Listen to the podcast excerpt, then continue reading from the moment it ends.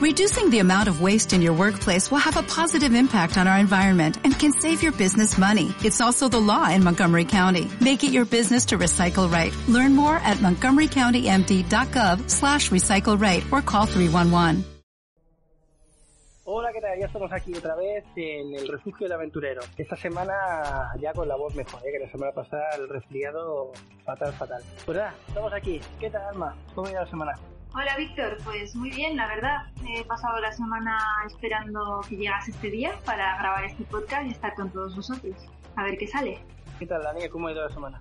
Una semana bastante cortita, con ganas de volver otra vez a estar aquí con vosotros y con todos los aventureros que nos están escuchando. Pues bien, pues hoy vamos a hablar de... mm, Bueno, primero quería decir que seguramente tengamos hoy una nueva sección, una, me- una sección de misterio, ya que la semana pasada se nos coló una psicofonía en mitad del podcast y la he recortado y os la enseñaremos al final, a ver qué os parece.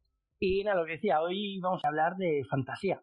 Vamos a empezar con la primera pregunta y vamos a debatirla un poco. Bueno, tendremos unas cuatro preguntitas, más o menos, las iremos debatiendo, a ver qué va surgiendo y seguimos. Vamos ahí, vamos a por la primera. ¿Qué esperamos de la fantasía? Y hablando como lector normalmente.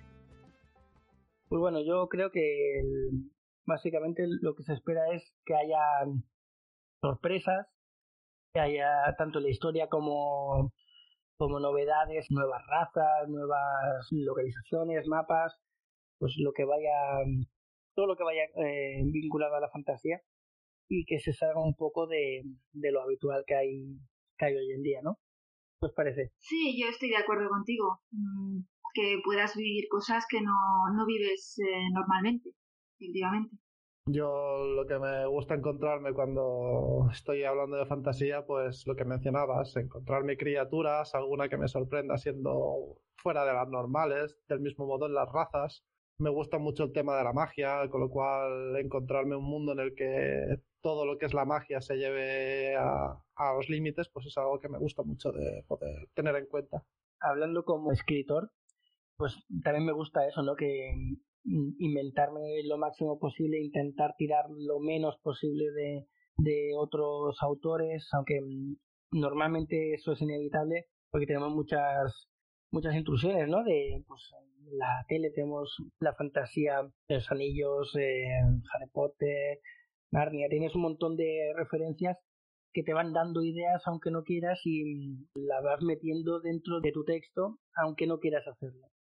Aunque le vayas dando cambios, vayas intentando hacer que sea diferente, pero no hay remedio, vamos, que siempre cae algo. Bueno, al fin y al cabo, cuando uno escribe, pues es eso. Tienes que coger ideas o se te ocurren ideas, pero que siempre van relacionadas con algo que ya has visto o que es similar a lo que has visto, pero tú lo adaptas y lo amoldas a lo que a ti te gusta, no solo en el mundo de la televisión, como decías, hay mundos de los videojuegos y de la literatura en el que quieras que no, tienes referencias que es inevitable no acabar pisando. Porque, aparte de gracia, la mayoría de cosas hoy en día están inventadas ya pero siempre puedes darle tu toque personal. Sí, sí, es correcto, sí. Suele ser así siempre. Eh, por mi parte, realmente en esto de qué espero de la fantasía, mm, yo lo englobaría eh, tanto lectora como, como escritora en simple y llano entretenimiento, ¿no? Cuando yo busco un libro de fantasía, busco em, un videojuego, una serie, una película, lo primero que yo estoy buscando es pasar un rato eh, entretenido, un rato de aventuras, un rato que me lleve y me transporte a otros lugares, a otros mundos, con otras razas, con, con personas diferentes, con capacidades diferentes, algo que me haga un poco trascender de quién soy, ¿no? Entonces, tanto como escritora como como, lectora, eh, un poquito esto es lo que busco, que, que la persona pueda entretenerse y, y, yo pueda entretenerme cuando, por ejemplo, cojo un libro eh, de Tolkien, pues quiero entretenimiento, eso es lo primero. Y por otro lado, eh, otra parte que yo creo que el lector busca cuando se aproxima a la fantasía es ponerse en el lugar de los protagonistas. Él busca protagonistas que le motiven, que le enardezcan y que le hagan sentirse a él mismo motivado para su vida eh, normal. Yo creo que esto es un poquito lo que, lo que yo busco como, como escritora, pero también como lectora y con lo que se puede identificar pues toda nuestra audiencia, yo creo, ¿no? Sí, eso es lo que buscamos al menos, estar un poco de acuerdo con ellos. A ver si es verdad, ¿eh? Que si no es así, pues comentarios y nos metéis caña. Sí, por favor. Vale, ¿tenéis algo más que añadir para esta primera pregunta? Yo creo que estaría completo así. Si nuestra audiencia tiene algo más que añadir, nos lo puede comentar y, y en otros programas lo diremos. Muy bien. Vale, pues pasamos a la segunda. ¿Qué encontramos al leer fantasía? O sea, sería un poco el antagonista de la primera. La primera era qué esperamos y en esta es qué encontramos. O sea, que si nos gusta o no nos gusta lo que nos, lo que nos encontramos en la fantasía, al leerla, al verla, al jugarla, en cualquier momento. Yo, así por general, eh, lo que encuentro es más o menos eh, lo mismo. O sea, lo que varía es la historia en, en, detalles, porque generalmente todas van pareciéndose lo que vemos en las pantallas. Como decía antes, esos anillos, Harry Potter, etcétera. En cuanto a variedad y novedad, está bastante parado. A ver, sí que es verdad, Víctor, que la fantasía está muy trillada ya desde, desde Tolkien. Ha sido, ha sido muy, muy repetida. El tema elfos, trasgos, eh, orcos, el mago típico, el guerrero, eh, incluso los roles de los personajes son básicamente los mismos, las tramas las mismas. Pero sí que es verdad que hay, sobre todo últimamente en los últimos tiempos, hay autores que han trascendido un poquito a esto y, y se puede decir que han ampliado el abanico del género fantástico. Ya no es espada y brujería pura y dura, sino que podemos encontrar eh, géneros de todo tipo, ya sea fantasía steampunk, fantasía histórica, tenemos high fantasy, tenemos fantasía de terror. Hay una multiplicidad de géneros. Por ejemplo, eh, podríamos nombrar a Brandon Sanderson, que Sanderson lo que hace es una fantasía, es una high fantasy con mundos eh, recreados muy, muy diferentes a lo que estamos acostumbrados, que tienen sus propias reglas, tienen sus propias razas, no se va ni por elfos ni por nada, eh, crea básicamente todo un conjunto, un mundo entero. Mm, y los personajes, por ejemplo, tienen poderes que se podrían decir que son mágicos, pero no es magia tal cual. Es, por ejemplo, en Nacidos de la Bruma tenemos la alomancia, que es un tipo de magia muy específica que los personajes capacitados para llevarla a cabo eh, pueden usar eh, metales, usar lo que son los metales para volar y para hacer otro tipo de eh, otro tipo de capacidades que ellos tienen. Entonces, sí que es verdad que hay autores que trascienden un poco a toda esta saga que tenemos tan, tan trillada, ¿no? De espada y brujería tipo de Ande, pero que por otro lado a todos nos encanta. O sea, hay, yo creo que hay un poquito de todo, ¿eh, Víctor? Sí, bueno, hay también, por ejemplo, el. Ahora me estaba acordando de Patrick Rothfuss, el del Nombre del Viento. Eh, tiene una historia bastante chula. No es el típico, la típica fantasía medieval. Y se te mete una historia así de un niño que él pasa por varias etapas y se acaba encontrando con que hay magia, ¿no? Entonces, eso es un tipo de fantasía también que, me llamó bastante la atención cuando lo leí. Y el tipo de magia que usan, que es la simpatía, también me pareció bastante curiosa en su día y, no sé, me pareció novedoso. Sí, sí, hay bastantes novedades. ¿eh? En bastantes autores podemos ver que hay, hay, hay bastante cota de originalidad, sobre todo, yo lo veo últimamente. Sí, al fin y al cabo, pues es lo que decíamos. Al principio hablábamos de lo que queríamos encontrar y bueno, no siempre a lo mejor te lo encuentras todo en la misma obra, pero hay bastante variedad de autores y de directores y demás que te van metiendo cosas distintas y que en cada una de las obras o de los juegos o de las películas vas encontrándote una, una franja de fantasía que querías u, u otra. Claro, al fin y al cabo todo se va enriqueciendo.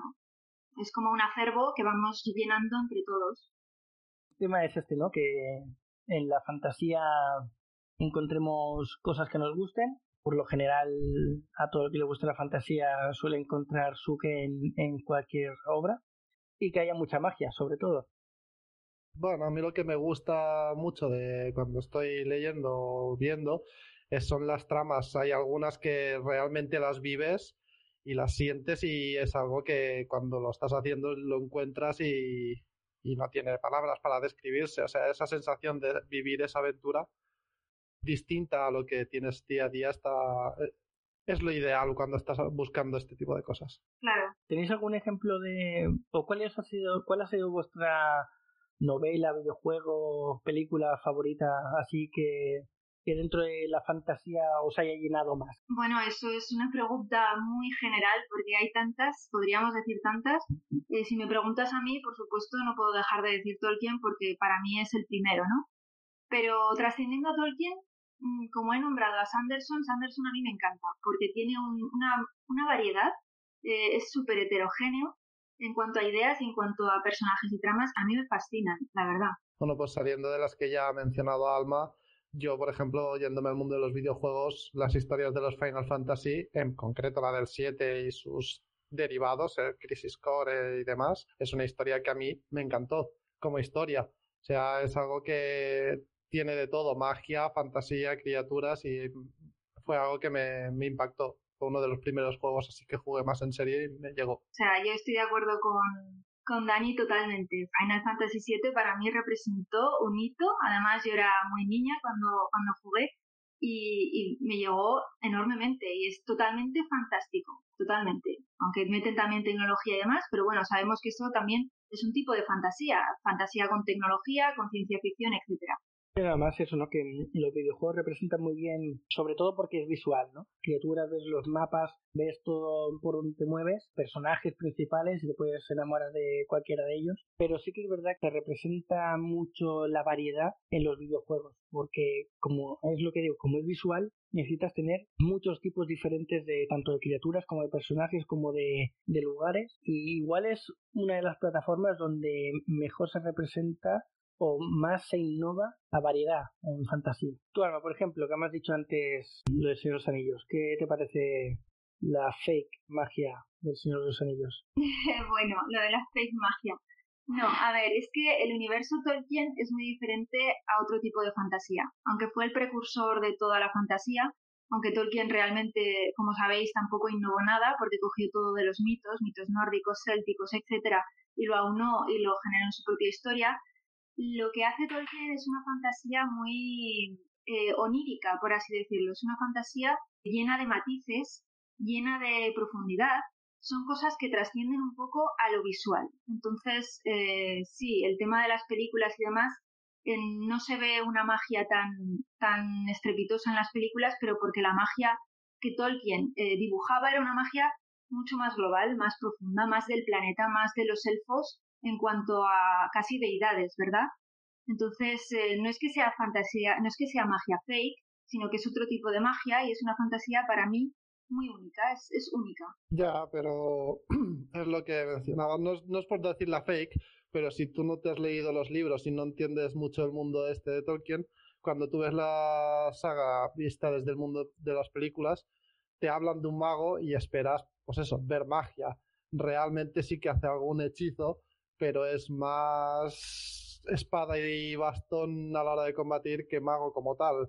Entonces no llega a ser ninguna de las dos cosas, ni la del mundo de, de Tolkien, ni lo que inventan como mago, lo que todo el mundo conoce como mago. Y después eh, están las, en la versión extendida de las películas, sí que hay quitado algunas escenas eh, en las que sí que se le ve hacer algún escudo o algún, por ejemplo, cuando va a ver al, al nigromante, que va allí a ver qué pasa, y le avisa el Radagast y dice, ya voy yo. Se encuentra allí en el puente con, con el nigromante y, y tienen una pelea de tú no entras, yo sí entro y, y, está bastante bien en cuanto a magia se refiere. Pero esa escena la han quitado del, de la, del original. Sí, Víctor, porque es que se pega mucho con lo que son las obras escritas de Tolkien, entonces canta demasiado. Yo, yo lo comprendo, yo lo comprendo que la hayan quitado porque es como que no, no se dibuja bien lo que es la, la obra del profesor.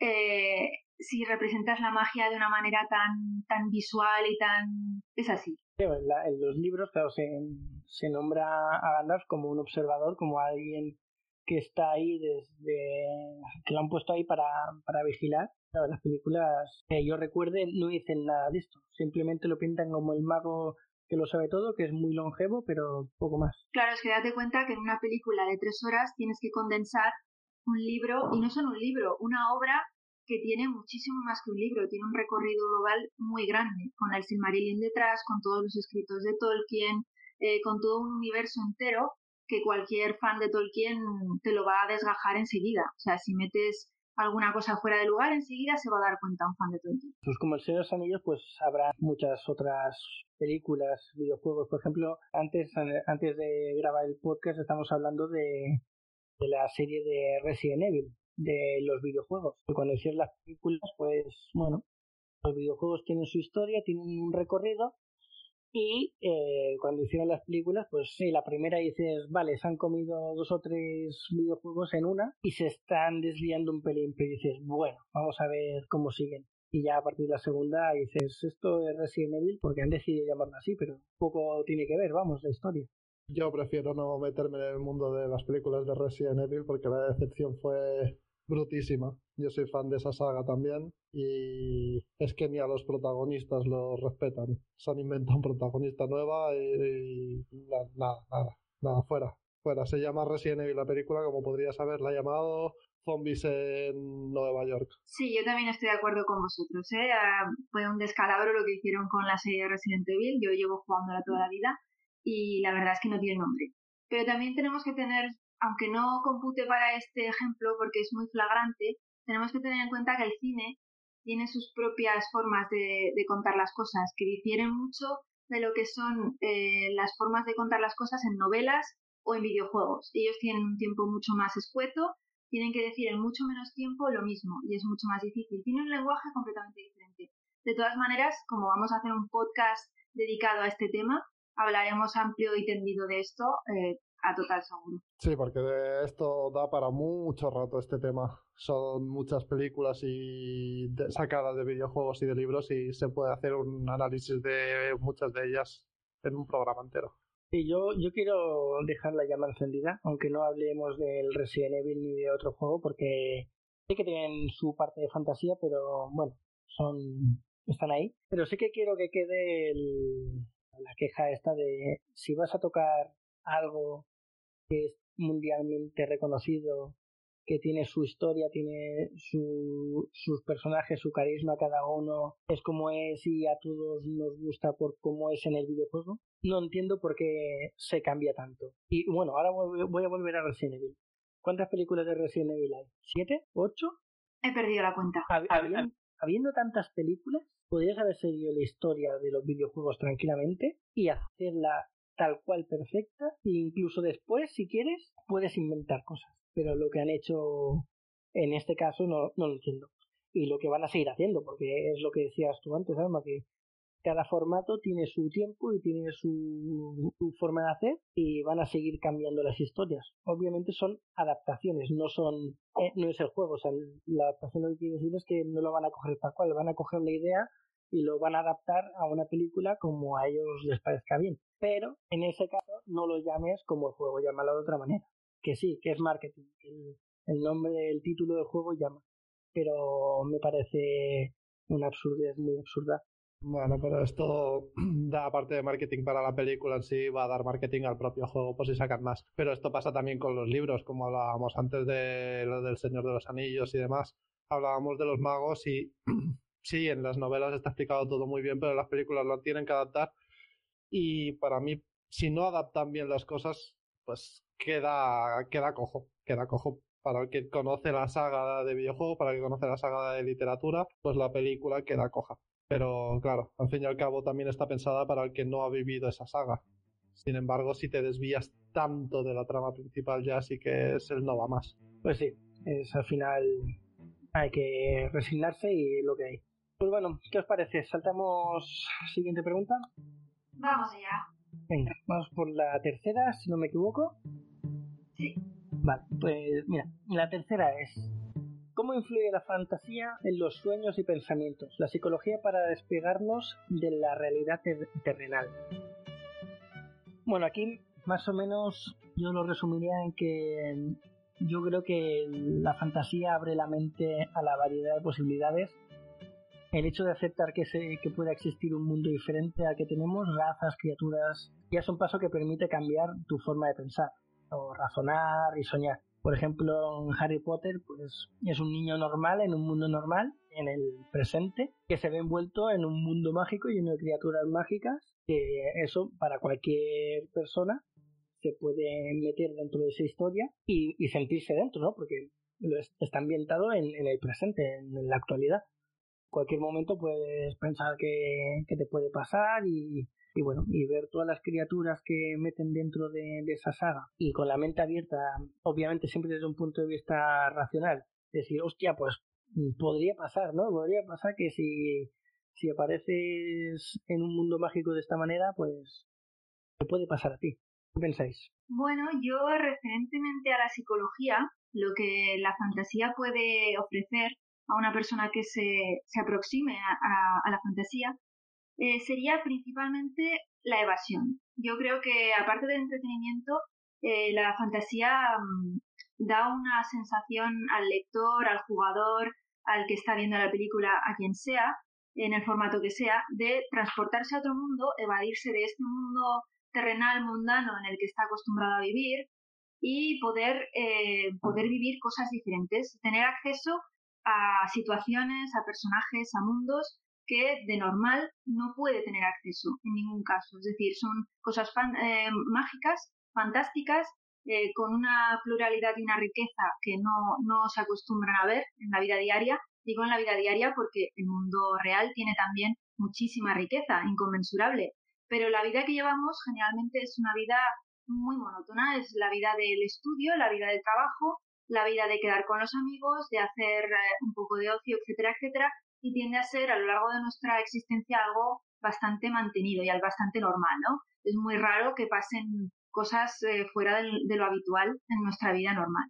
Sin embargo, cuando te aproximas a la fantasía, eh, te metes de, lleno en mundos fantásticos, en mundos especiales, y, no solo eso, también puedes identificarte con personajes eh, que tienen una alta capacidad de modificar eh, su existencia, su mundo, cosa que aquí no podemos hacer.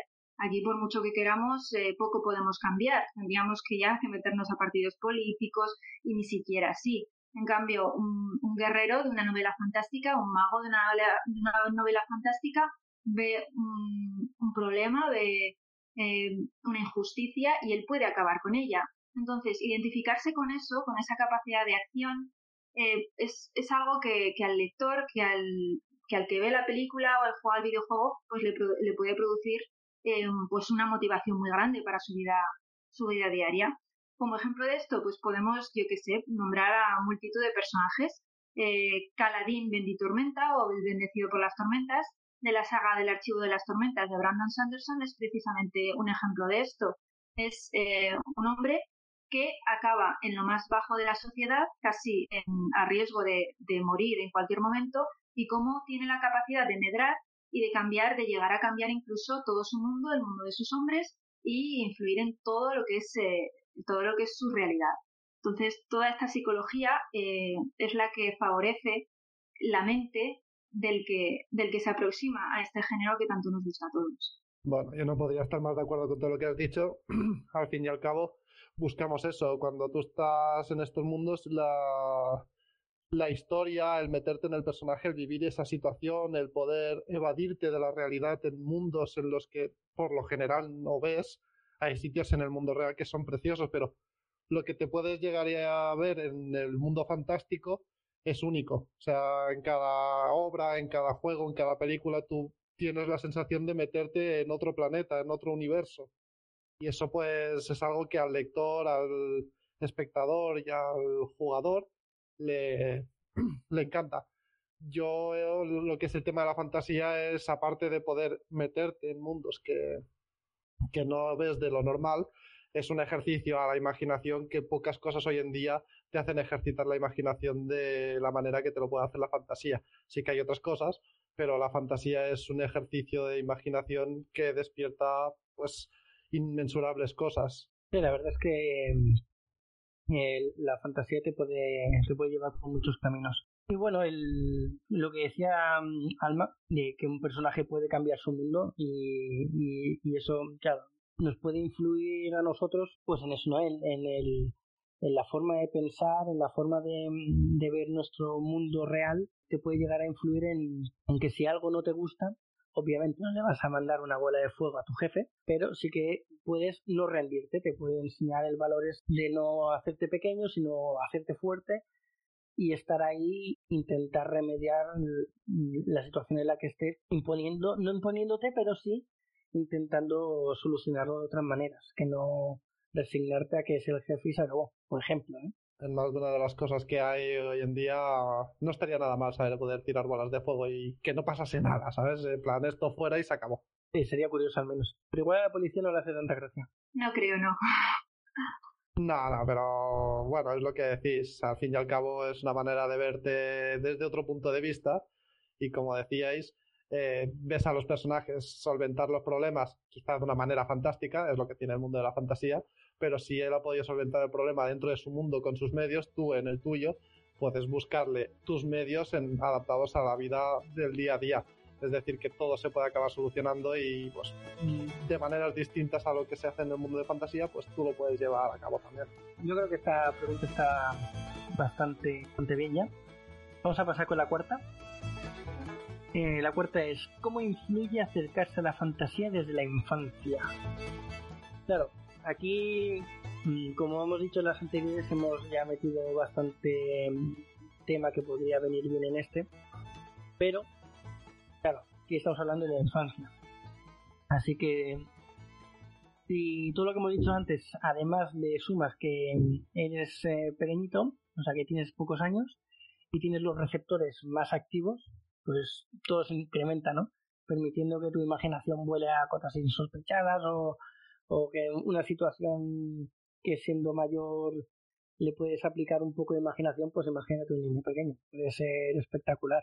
Efectivamente, Víctor, eh, a tenor de lo que estás hablando, yo para mí eh, lo que más influye al acercarse a la fantasía desde muy temprana edad es precisamente esto, potenciar la creatividad y la imaginación.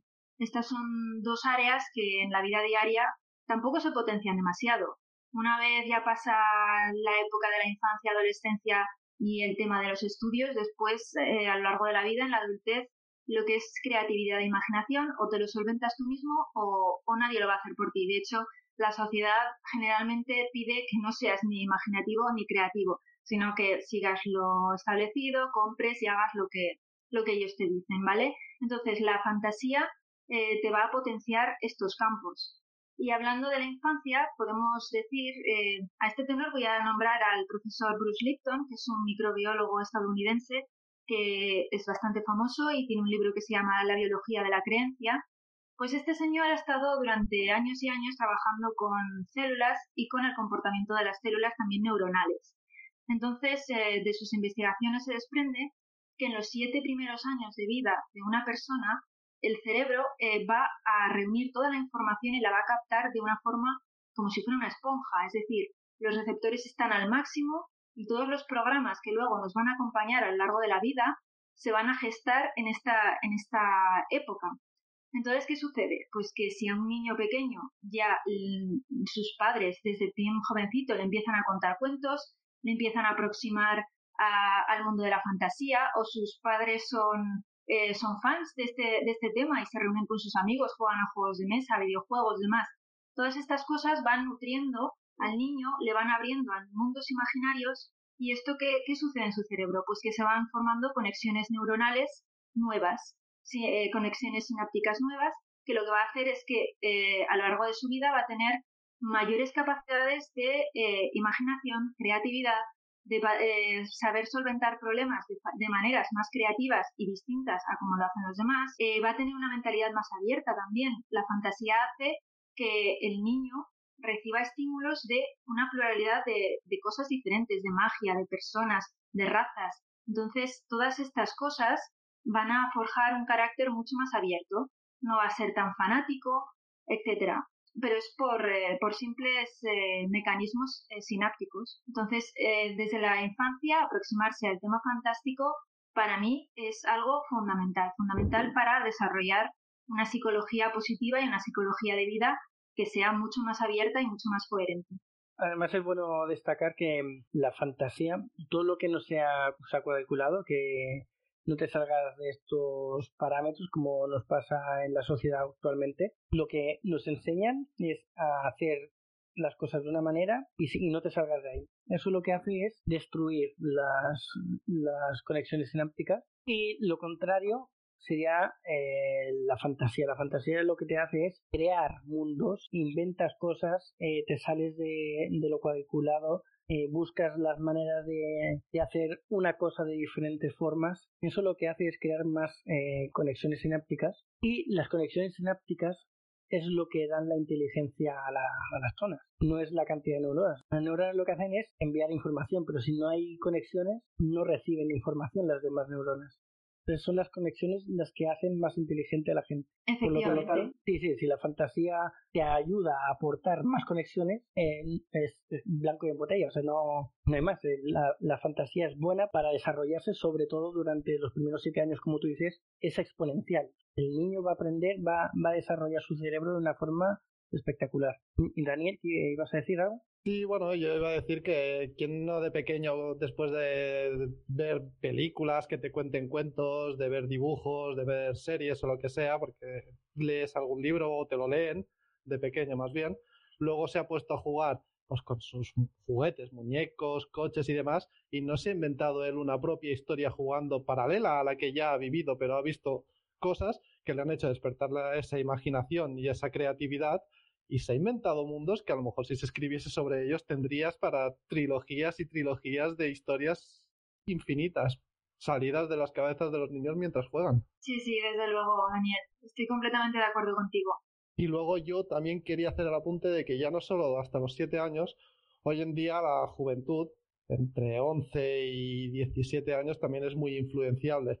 Y si lo externo hay cosas negativas y positivas que lo influencian, dentro de las historias de la fantasía hay personajes y dichos personajes tienen ciertos valores. Cada uno tendrá uno distinto según el carácter y la manera de ser del personaje.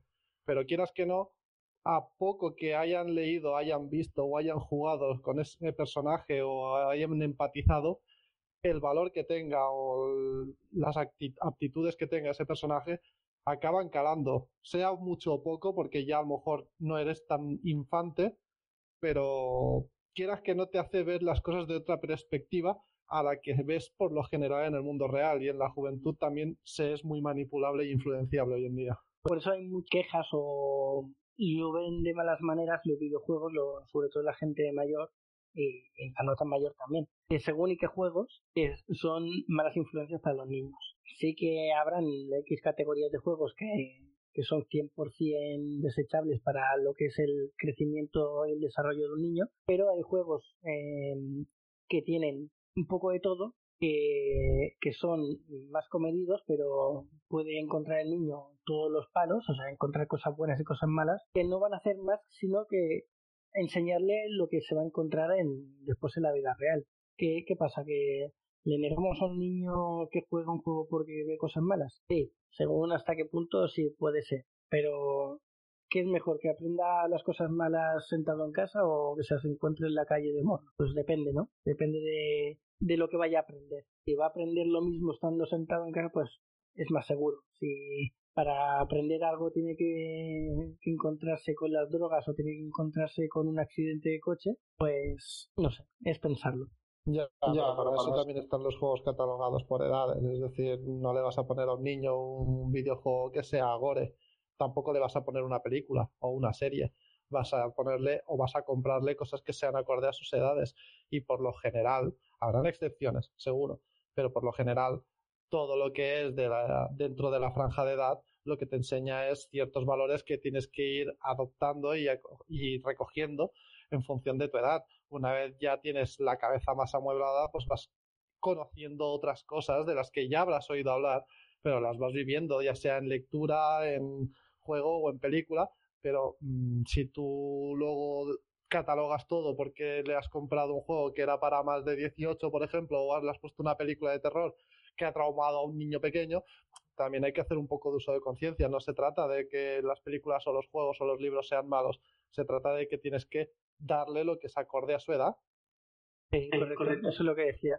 Que lo sabrá que sí que son 100% descartables, porque eso son para una edad que no toca, o porque son gore, o porque X, lo que sea. Pero es eso, ¿no? Que el, el, los juegos en general, o las, las películas, la literatura, en todos hay personajes buenos y malos, te van a enseñar cosas que se va a encontrar luego en la realidad. luego cada uno pensará que es mejor, que se lo encuentre en un libro o que se lo encuentre en realidad. Eso ya es cosa de cada uno.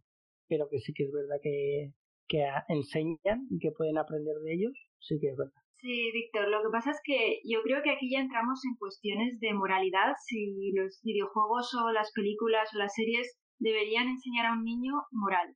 Yo no creo que estos formatos estén creados con ese fin, sino que a lo que voy es que el de lo que estamos hablando, de la fantasía, mm, es capaz de forjar en el niño una toma de decisiones mm, más rica, porque le está dando más elementos con los que puede jugar en su mente. Es decir, cuando tú hablabas, eh, Daniel, de que los jóvenes son influenciables, somos influenciables cuando somos más jóvenes precisamente porque nos estamos moldeando todavía a, un entorno que no conocemos del todo.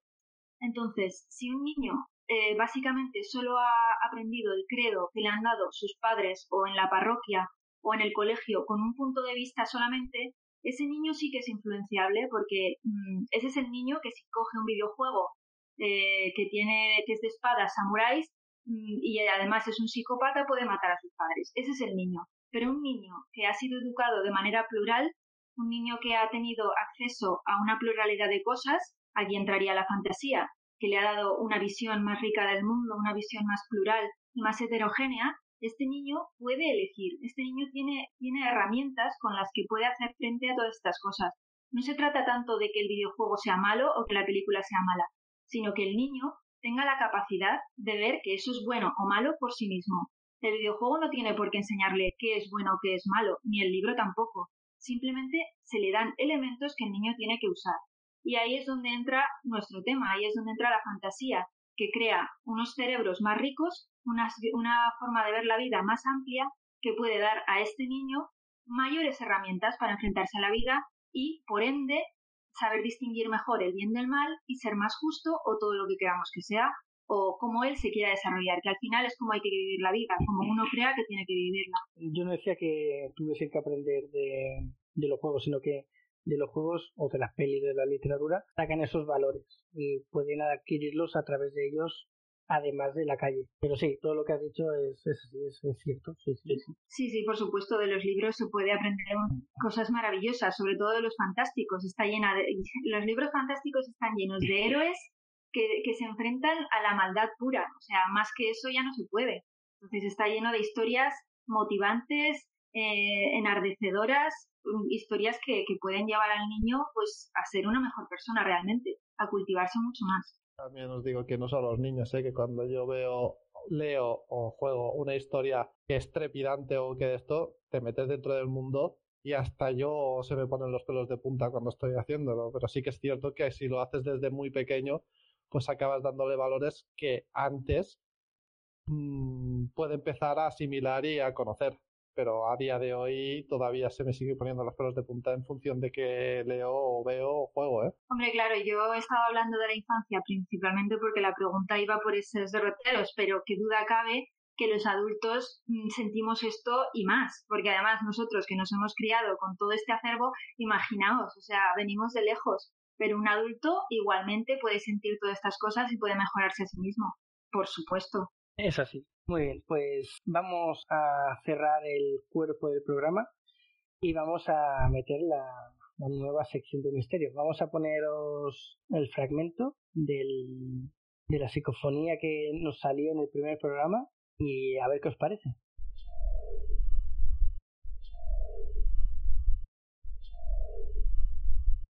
Muy bien, pues ahí la tenéis. ¿Qué, os ha parecido? A mí, a mí me, me parece entender que dice échalo.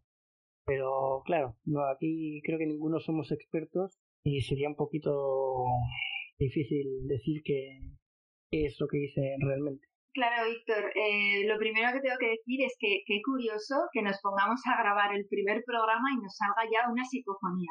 Eso es lo primero, o sea, es, es ya el acabose. Y para seguir, decirte que yo no soy muy buena con las psicofonías. Incluso en los programas de misterio que sigo, cuando cuando ponen psicofonías, yo trato de oír lo que ellos dicen y me cuesta. Entonces, sí que es verdad que puede decir échalo, pero, pero porque me fío más de ti. Pero realmente es que soy muy mala reconociendo psicofonías. Yo estoy con Alma, yo me pasa lo mismo. Yo para reconocer psicofonías soy bastante pésimo. Sí que es verdad que luego el del propio programa de podcast que se dedica a esto, de misterio, o tú que lo has dicho ahora, pues haces esto y dices, ostras, pues podría ser verdad que dice eso. Pero si a mí me la pones de cero y tengo que decir yo lo que dicen, mm, no te digo ni una sola palabra. O sea, no entendería nada. Pero sí que es verdad que luego, pues tú has hecho la referencia de que puede decir échalo y escuchándola, pues sí, podría ser perfectamente que diga échalo. Y sí, también es cierto que en el primer programa, ya que se nos cuele una psicofonía, es cuanto menos curioso. Bueno, lo mejor de todo esto es que la audiencia puede participar, a ver qué piensa ella. Hay gente por ahí que tiene un muy buen oído para las psicofonías, ¿eh? Sí, sí, no. bueno, yo me sumo a vuestra a vuestro pensamiento de, de fliparlo, porque claro, yo estaba arreglando el audio del, del primer programa y, y empecé a quitar, pues, como se dice, para quitar el ruido de, de fondo y veo una sección que aún sigue habiendo algo. Digo, ¿esto qué es? Si acabo de quitarlo todo. Y lo pongo y oigo eso. Digo, pues esto me da a mí que es una psicofonía y, me paré a escucharla varias veces y sí, yo creo que sí que lo es, vamos. La pregunta es, ¿dormiste bien esa noche? Por supuesto, yo siempre duermo bien. La cosa es que no sabemos en cuál de los tres se nos acopló esa psicofonía. No sé si era él el que tenía que dormir intranquilo, o tú, o Alma, o yo. Pues tienes toda la razón, Daniel, no se me habría ocurrido todavía, pero, joder, no me acuerdo, pero podría ser. Pues mira, ahora que lo dices, sí que estuve mirando dónde, dónde cayó la psicofonía, y cayó mientras hablaba Alma. Lo que no recuerdo bien, ¿qué estabas diciendo? Así es, estabas diciendo eh, que tenías los libros de eh, ya publicados, que los, los tenías en ebook, creo que dijiste, y que y después estaba el espacio-tiempo donde cae la psicofonía y después decías que los eh, también los podrían tener en inglés. O sea, me estás diciendo que el espíritu estaba conmigo y me estaba diciendo algo de mis libros, madre mía. Correcto, o sea, te, dijo, échalo. O sea, que te quites los ebooks o que te, quites los inglés, o que te quites los libros. No, no, eso no puede ser. Este espíritu no me quiere bien, ¿eh? No me quiere bien. Aquí tenemos la venta. Bueno, solo deciros eso, ¿no? Que esta sección, pues, solo aparecerá cuando hayan cosas que, que mostraros. No va a ser, no va a estar siempre, no va a estar en todos los programas, vamos. Y en este programa segundo cae otra psicofonía, pues en el tercero tendréis otra vez esta sección. Espero que esta vez le caiga a otro la psicofonía, ¿eh? Bueno, si me cae a mí tampoco me va a quitar mucho sueño, yo dormiré tranquilamente, no, no, me quitará el sueño, pero sí que es cierto que es curioso que en el primero salga y yo no sabía que había sido mientras hablaba Alma, pero ahora te lo, te lo dejamos ahí, como por si quieres volver a comunicarte con ella, ¿sabes? Bueno, pues igual, oye, intento hacer la ouija a ver qué me quería decir con ese échalo. A lo mejor era es que me estaba motivando a mí misma échalo todo y cuéntalo todo. ¿Quién sabe? Bueno, mientras estabas diciendo eso, ¿entró alguien en la habitación? Nadie, estaba, estaba, todo cerrado. Estamos descartando, pero no salen cosas. Eh, aquí vamos a ir dejando el podcast de hoy. Y bueno, solo deciros que tenéis nuestras redes sociales, eh, que por ejemplo Facebook de Alma es arroba Alma Herrera y nuestro Instagram, tanto de Daniel como mío, es eh, por parte del libro, que es arroba sagagaldin. Y el email, para que nos podáis contactar, por si tenéis, queréis participar o tenéis alguna cosa que aportar en el programa, pues es refugio del aventurero arroba gmail.com. Y nada, y daros las gracias por escucharnos y nos vemos pronto en el siguiente programa. Y acordad cerrar la puerta a salir, que hace frío. Buen viaje, Buen viaje a todos. Hasta el próximo programa. Hasta el próximo programa. Buen viaje.